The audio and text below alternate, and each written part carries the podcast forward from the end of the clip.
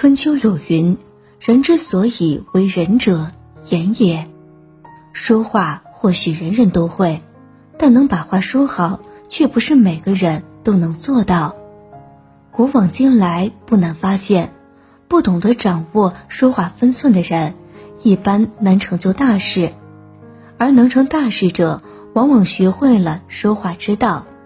很多时候，一个人说话的分寸，就是他做人的分寸。出言有尺是一种智慧。所谓较短量长，为气势事，合适的才是最好的。为人处事如是，说话亦是如此。与人交谈中，不是表达的越多就会越好，有时候话说太多，表达不恰当，效果往往适得其反。方知最恰当的表达才是最美的表达。中国诗词大会中有位小女孩遗憾离场，主持人董卿看到女孩脸上的难过以及强忍着的泪水。却没有立刻安慰她，而是等到走下台之后，才轻声的送上一句：“双鬓多年作雪，寸心至死如丹。”女孩在台下听了之后，终于控制不住情绪，默默的擦起眼泪。原来董卿看出小女孩故作坚强，为了照顾女孩的情绪，一直等她走到台下，才说出自己的送别话语。好的语言，好的表达，从不在于说话多么出彩，而是懂得说话有分寸，把话留在适当的时候说出来，并且说的十分得体，是一门艺术，也是种智慧。《论语》中有说：“言为及之而言为之造，言及之而不言为之隐。”会说话的人，无论是在什么场合、什么情景之下。总能第一时间洞悉别人的情绪，设身处地的替别人着想，懂得用最恰当的话语表达最真切的关怀，把握说话的时机和尺度，懂得出言有尺，伺机而说，才是一个人高情商的表现。说话有德是一种修养。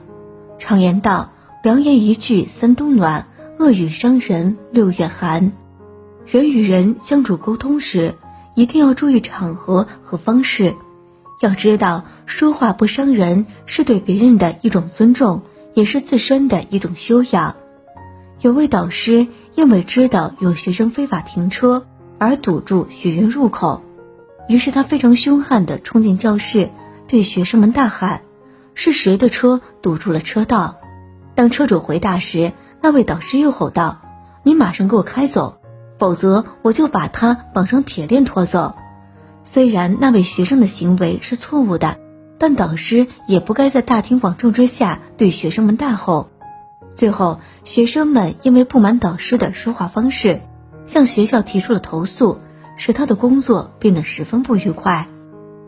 若是这位导师用友善的口吻去问询，并建议车主把车开走，我想那位学生一定很乐意把车开走。学生们也不会因为导师的话而感到愤怒。想起有位哲人说过的一句话：“也许我们并不认为自己的谈话方式是暴力的，但语言却是经常引发自己和他人的痛苦。很多时候，我们总是在不经意间就会使用语言暴力，而这样的伤害通常都是不可逆的。说话时要懂得尊重别人，三思而后行。”不要随意的出口伤人，毕竟人与人之间的相处都是相互的，尊重了别人，其实也是在尊重自己。说话的分寸就是做人的尺寸。古人云：“一言能兴邦，一言能丧国。”有时一句话就能让人欣喜若狂，一句话就能让人恼羞成怒。把握了说话的分寸，才能更好的表达话语。让说出口的话更富有魅力。有位姑娘迷上了小提琴，于是她每晚都在家里兴致勃勃地拉个不停。然而，当她拉的声音不尽人意，遭到家人的嫌弃，伤心之下，她跑到公园里独奏一曲。当她演奏完毕之后，突然听到了一位老奶奶的赞许声：“我的耳朵聋了，声音听得不太清楚，只是感觉你拉的不错。受到鼓舞之后，姑娘每天晚上都到公园里练习小提琴。终于有一天，姑娘的家人发现她的琴声变得十分动听，便问她是否有什么名师指点。当姑娘说出了事情经过时，家人才告知她，那位老奶奶是附近的一位邻居，但她的耳朵并没有聋。老奶奶一句恰到好处的善意话，不仅给了姑娘很大的信心。还使她成为一名优秀的小提琴手，可见舒服的话语能够让人如沐春风，更能给予人莫大的力量。少说话是品行，会说话是品德。话不需多，只需贴心温暖；言不需重，只需掷地有声；语不须繁，只需巧妙圆融。为人处事最重要的就是拿捏好一个度字。掌握好说话的分寸感，就是把握了人生的命运。苍山洱海旁，在我身边。这次的夏天和从前不太一样，单车在经过田野，你轻轻唱。睁开了双眼，只剩下相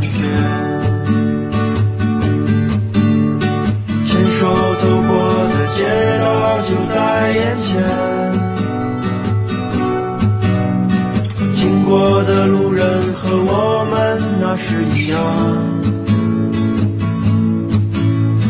真的永远无法和你在一起。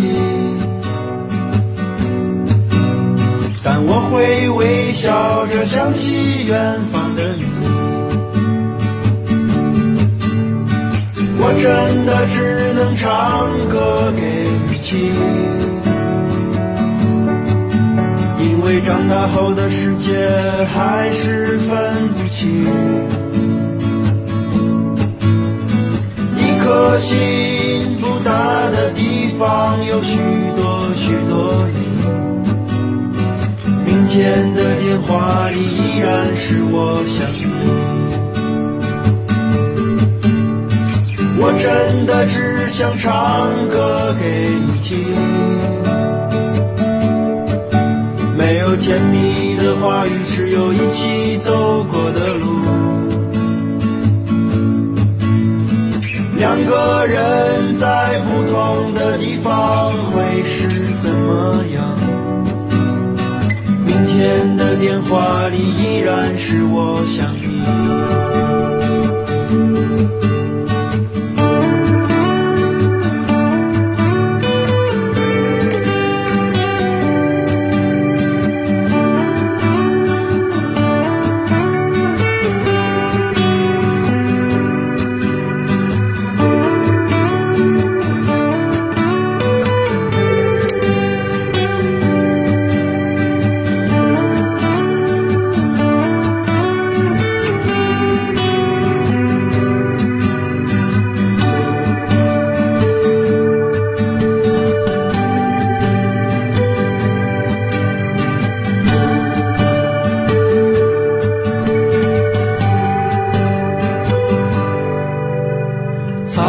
而害怕，你在我身边。这次的夏天和从前不太一样，单车在经过田野，你轻轻唱。睁开了双眼，只剩下相片。手走过的街道就在眼前。经过的路人和我们那是一样，真的永远无法和你在一起，但我会微笑着想起远方的你。真的只能唱歌给你听，因为长大后的世界还是分不清，两个人在不同的地方会是怎么样？明天的电话里依然是。